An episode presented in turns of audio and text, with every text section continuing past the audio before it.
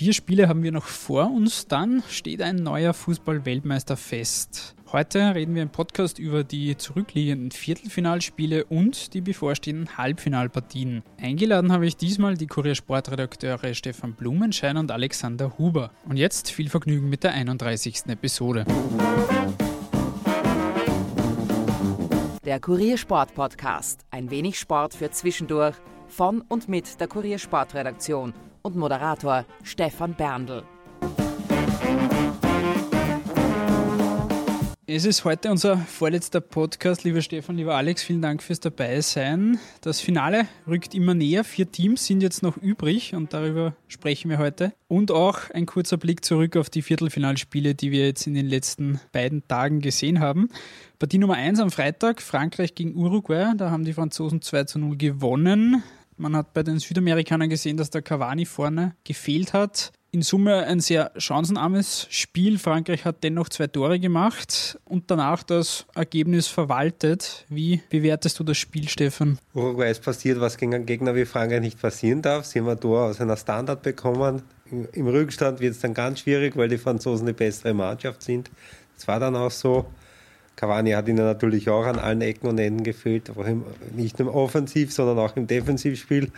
Und dann hat sich noch was gezeigt, wenn ein Tormann einen so schweren Fehler begeht wie Muslera, dann ist es momentan fast unmöglich, dass man das noch aufholt, überhaupt wenn man nicht wirklich die klar bessere Mannschaft ist von den Einzelspielern wie Belgien gegen Japan. Sonst ist es ganz schwer 0-2 aufholen. Das ist fast unmöglich. Also wirklich überzeugend waren diese Franzosen noch immer nicht, die eigentlich offensiv so viel Qualität haben, oder Alex? Ich würde sagen, sie spielen sehr pragmatisch, das was notwendig ist. Das könnte vielleicht für das Turnier ganz perfekt sein. Also ich glaube, sie können immer noch vielleicht ein bisschen zulegen sind noch nicht am absoluten Limit und man hat gesehen gegen Argentinien mit den vier Toren, dass sie offensiv sehr viel drauf hätten. Diesmal haben sie, glaube ich, einfach auch darauf geachtet, dass sie keines bekommen und waren sie relativ sicher und das hat sich dann bewahrheitet, dass sie dann doch irgendwann die Tore machen werden. Viertelfinalspiel Nummer zwei zwischen Belgien und Brasilien, das war so ein wenig das schon ein vorgezogenes Endspiel und es war auch eine unterhaltsame Partie, die Belgien 2 zu 1 gewonnen hat. Da hätte es aber durchaus auch 2 zu 2 am Ende stehen können und in eine Verlängerung gehen können. Wie hast du das Spiel gesehen, Stefan, und ist Brasilien verdient ausgeschieden? Am ZDF haben sie dann gesprochen von einer großen Überraschung. Also eine Überraschung war das für mich nicht, weil wenn man sich anschaut, wo die Belgier spielen, ist das eine Mannschaft, also die belgischen Spieler unter Vertrag stehende Clubs, dann ist es eine Mannschaft, die jederzeit mit Brasilien mitspielen kann. Ja, es hätte können dann anders ausgehen. Die Belgier haben halt den perfekten Matchplan gehabt und auch die richtige Taktik, um die, um die Brasilianer aus dem Spiel zu nehmen. Am Ende ist dann noch eng geworden. Mir hat der Teamchef Martinez ein bisschen zu lang gewartet mit Spielerwechseln. Da waren einige Belgier schon sehr müde. Es ist sich dann noch ausgegangen, aufgrund der ersten Hälfte wahrscheinlich auch verdient, obwohl man auch sagen muss, da bin ich wieder nicht der Meinung mit dem ORF-Kommentator, der gemeint hat, Brasilien war inferior in der ersten Spielhälfte. Das habe ich nicht gefunden, hätten genauso können in Führung gehen. Das war halt so ein Spiel von zwei Mannschaften, die ungefähr von Level sind und da entscheiden dann halt Kleinigkeiten. Es war Brasilien jetzt auch einer der großen Titelfavoriten vor diesem Spiel auch. Ist Belgien jetzt so der logische neue große Favorit auf den Titel? Ich habe ja vor dem Turnier Frankreich getippt. Es wäre jetzt blöd, wenn ich sage, jetzt wird es Belgien, aber ich sage zumindest so, der Sieger dieses Duells Frankreich-Belgien ist dann der, der Favorit auf den Titel. Wie das ausgeht, äh, traue ich nicht sagen, aber ich sehe es auch wieder Stefan, Belgien, Brasilien, das war auf Augenhöhe. Es gibt da zum Beispiel so ein Berechnungsmodell Goal Impact, da war vor dem Spiel die Quote 51% Sieg Belgien, also eigentlich ausgeglichen und so war das Spiel dann auch. Was bleibt von den Brasilianern jetzt übrig? Da ist viel diskutiert worden die letzten Spiele auch, vor allem über Neymar. Aber was war ausschlaggebend dafür, dass die jetzt nicht den Schritt weiter gemacht haben und im Halbfinale stehen? Die Brasilianer sind nicht um so viel besser wie alle anderen. Das ist ganz einfach. Aber das waren sie ja auch ganz selten normal. Das waren sie in den 50ern und 60ern, wo sie halt dann dreimal oder, oder Anfang der 70er, da waren sie halt dreimal Weltmeister. Aber wenn man sich das jetzt seitdem anschaut, waren es zwar zweimal Weltmeister, sind aber immer wieder im Viertelfinale auch ausgeschieden. Und das war halt ein Spiel gegen einen Gegner, wo, wo die brasilianische Mannschaft verlieren kann. Was sicher bleibt, ist dann Neymar mit seinen komischen Schwalben und, und, und Einlagen nach Verletzungen oder nach, äh, nach Fouls an ihm, da ist er für mich selber schuld. Das ist auch keine Show mehr. Das bringt gar nichts außer für immer schlechte Presse und einen Shitstorm in den, in den sozialen Medien. Warum er das macht, ist mir ein Rätsel. Dürfte er auch schlecht beraten sein, weil das könnte man eigentlich relativ leicht abstellen. Und jetzt wartet nach dem Duell Belgien gegen Brasilien das Spiel Belgien gegen Frankreich im Halbfinale um den Finaleinzug. Wen seht ihr hier als Favoriten und warum? Wie vorher angedeutet, da tue ich mir jetzt ganz schwer. Ähm, es könnte sein, dass ähm, Frankreich durch diese Erfahrung der verlorenen äh, EM zu Hause vielleicht Spur mehr Erfahrung in so ganz extremen Situationen hat als die Belgier, für die das Halbfinale ja schon ein neuer Schritt ist. Vielleicht hilft es, aber das wird ganz eng und ja, so wie Belgien, Brasilien, hat man ernsthaft sagen können, vorweggenommenes Finale ist jetzt auch äh, Belgien, Frankreich ein vorweggenommenes Finale. Ich mag das Wort Favorit überhaupt nicht, weil äh, das, bringt gar nichts. Also das ist ein, ein, eine, Spielerei von Journalisten, denen sonst keine andere Geschichte entfällt. Da macht man halt, wer ist Favorit, das ist auch völlig wurscht. Das ist eine totale Pari-Partie, was sich am Spielverlauf ankommen wird. Wer in Führung gehen wird, wird sicher kein Nachteil sein. Wenn die Franzosen in Führung gehen, dann wird es Belgier wahrscheinlich schwer werden, weil die Franzosen sind nicht Japan. Die stehen hinten dann schon viel besser. Und Franzosen spielen halt ein bisschen wie ihr Teamchef schon als Spieler war und, und da war auch immer die Arbeit ganz weit im Vordergrund und so wie der Deschamps gespielt hat, spielen die Franzosen jetzt. Und er hat halt noch das Glück, dass er, dass er viele Spieler drin hat, die, er war ein sehr guter Spieler, aber die halt noch äh, äh gerade im Offensivspiel andere Qualitäten hat, wie er sie gehabt hat. Und wenn er das optimal runterbringt, ist das natürlich ein, ein Favorit am Titel, aber die Belgier genauso. Also das ist eine 50-50-Sache. Dann frage ich andersrum nicht, wer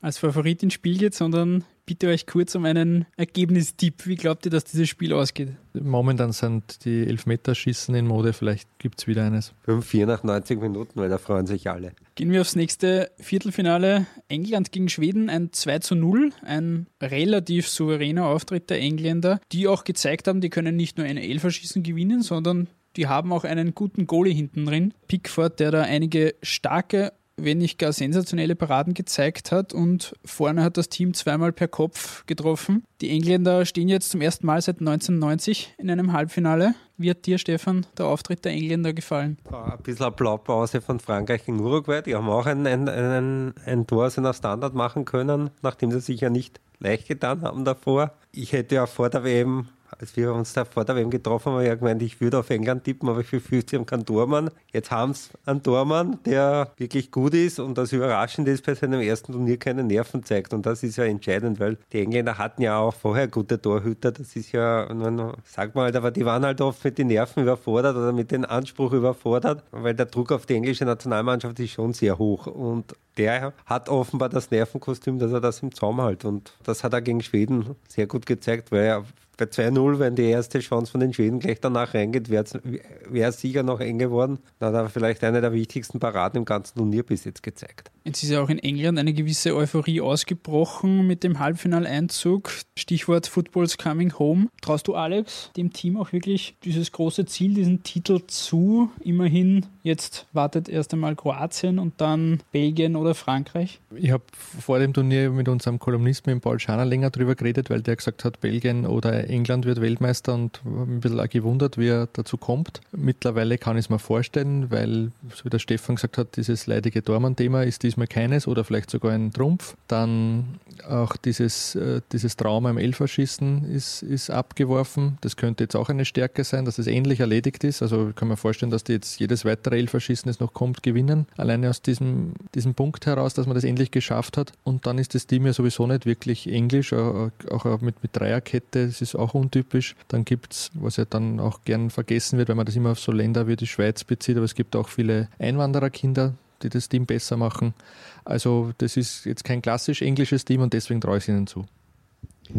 Jetzt muss aber erstmal Kroatien überwunden werden im Halbfinale. Die haben sich knapp aber doch gegen Russland durchgesetzt im Elfmeterschießen. Die Russen haben den Kroaten das Leben relativ schwer gemacht, aber die WM-Reise des Gastgebers, die jetzt doch schon relativ lange gedauert hat, für das, dass sie eigentlich das am schlechtesten platzierte Team waren bei dieser Weltmeisterschaft und da auch schon in der Gruppenphase eigentlich als Außenseiter ins Rennen gegangen sind. Wie habt ihr dieses Spiel verfolgt und, und was kann man daraus jetzt auch fürs Halbfinale für Schlüsse ziehen? Russland gezeigt, dass man die FIFA-Weltrangliste kübeln kann, aber sage ich eh schon lange, die, die sagt gar nichts aus, weil da werden Bewerbe miteinander verglichen und die man überhaupt nicht vergleichen kann. Aber bitte, ist halt auch eine Spielerei, die gibt es halt, kann man hier und da eine Geschichte draus machen, aber aussagekräftig ist es nicht. Ja, die, die, die Kroaten haben gespielt, wie halt Kroaten in K.O. spielen oft spielen. Die, da hat man immer das Gefühl, so die, die letzte Überwindung, dass, dass sie machen das, was notwendig ist. Und das geht halt dann manchmal in die, wie man so schön sagt, in die Hosen. Gestern wäre es fast in die Hose gegangen, weil das war überhaupt nicht notwendig, dass man da über 120 Minuten geht und, und in ein schießen kommt. Aber sie stellen jedes Mal ab, wenn sie in Führung gehen oder wenn sie, wenn das Spiel für sie läuft, dann ist vorbei und sind gestern dann auch wieder bestraft worden, weil wenn man in der Verlängerung, das war das erste Tor dann in der Verlängerung bei der WM, da darf man nicht sein Tor bekommen nach einer Standard, weil er ganz frei im Strafraum steht. Das ist eigentlich unmöglich. Am Ende haben sie halt dann wieder das Glück gehabt, dass sie halt das Verschießen gewonnen haben. Aber für mich ist das eine Mannschaft, wo fußballerisch viel mehr drinnen ist, als die bis jetzt zeigen. Die schwindeln sich halt ein bisschen durch. Jetzt wird man sehen, ob das weiter so gehen wird. Jetzt eben das Spiel gegen England, während man von Belgien gegen Frankreich eventuell doch ein Spektakel erwarten kann und vielleicht auch ein attraktives Spiel erwarten kann. Wie seht ihr dieses Duell? Die Engländer haben jetzt 8 von 11 Toren aus Standardsituationen erzielt oder nach Standardsituationen erzielt. Die Kroaten haben sich jetzt zweimal nach Elfmeterschießen durchgesetzt in der K.O.-Phase. Wird das eher ein taktisches Geplänkel? Es wird sicher sehr taktisch sein. Es wird wahrscheinlich viel darauf äh, ankommen, ob es wieder ein Tor aus einer Standardsituation gibt. Die Engländer sind vielleicht ein kleiner Favorit, auch weil sie mehr Zeit haben zur Regeneration und ähm, diese, also zweimal 120 Minuten plus 11 schießen, auch wenn man es gewinnt, aber das, das geht dann schon irgendwann an die Substanz. Ich bin vielleicht nur kurz zum Viertelfinale trotzdem irgendwie auch froh, dass, dass Kroatien Russland geschlagen hat, weil wenn man zurückdenkt, wie Österreich gegen Russland gespielt hat, wäre sonst sicher irgendein Journalistenkollegen noch eingefallen, dass wir da auch sehr gut im Halbfinale aufgehoben werden. Darum ist gut, dass Russland jetzt draußen ist. Es liegen jetzt 60 von 64 Spielen hinter uns. Das Spiel um Platz 3 kann man ein bisschen ausblenden, aber dennoch sind vier Spiele noch vor uns. Wie fällt euer bisheriges Fazit jetzt von dieser Weltmeisterschaft aus? Viel Spektakel war es nicht, wenn man jetzt vom 3-3 zwischen Spanien und Portugal bzw. 4-3 zwischen Frankreich und Argentinien absieht. Ja, es wird jetzt nicht als das größte Turnier oder beste Turnier aller Zeiten in die, in die Fußballgeschichte eingehen, aber äh, schlecht war es nicht. Ich habe schon bessere gesehen, ich habe aber schon viel schlechtere gesehen und ich, ich, ich sehe jetzt WM seit 1978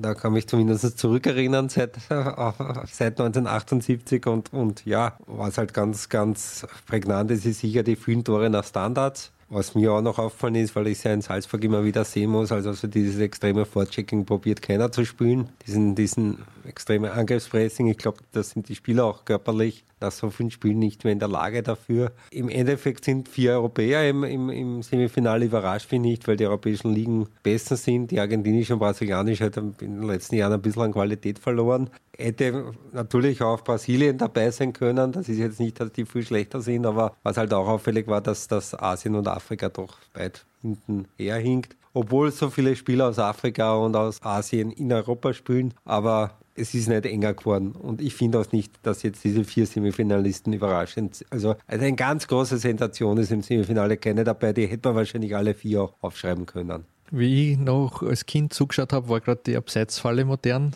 Die gibt es nicht mehr. Also es gibt teilweise Spiele ohne eine einzige Abseitsstellung. Das ist eigentlich unglaublich. Ähm, das hätte ich vor ein paar Jahren so nicht erwartet. Dann dieses Comeback der, der Standards, die Spiele entscheiden. Ich habe auch eher erwartet, dass das mit den Jahren weniger wird, weil man natürlich auch mit den ganzen Videoanalysen dann eigentlich wissen sollte, wie man Standards verteidigt. Das hat sich aber eher in die andere Richtung entwickelt, dass scheinbar immer wieder neue Lücken gefunden werden und dass die Schützen dann auch so gut sind, dass sie die Bälle genau dorthin bringen, wo halt dann die zwei, drei guten Kopfballspieler dann, äh, so wie zum Beispiel bei England, wo der Maguire, der ungefähr der vierte ist, der am Einfall, der einen Kopf da macht, der halt dann auch noch so stark ist, dass er den reinhaut. Äh, und zum Offensivpressing, wie es der Stefan gesagt hat, das ja, ist, ist, ist teilweise über ein paar Minuten da. Also man sieht, die könnten schon, aber vielleicht ist es wirklich auch ähm, am Ende der Saison nicht mehr möglich und könnte dann sein, dass vielleicht in vier Jahren in Katar, wenn es dann im Winter ist, dass das dann dort ein Offensivpressing-Spektakel wird, nachdem wir es jetzt eigentlich schon verabschiedet haben. Dann belassen wir es dabei. Vielen Dank euch beiden fürs Dabeisein. Wir hören uns dann nach den beiden Halbfinalspielen noch ein letztes Mal, bevor wir dann einen neuen Fußball-Weltmeister haben und uns auch wieder anderen Themen und Sportarten widmen hier im Podcast. Vielen Dank an alle fürs Zuhören und bis zum nächsten Mal. Tschüss.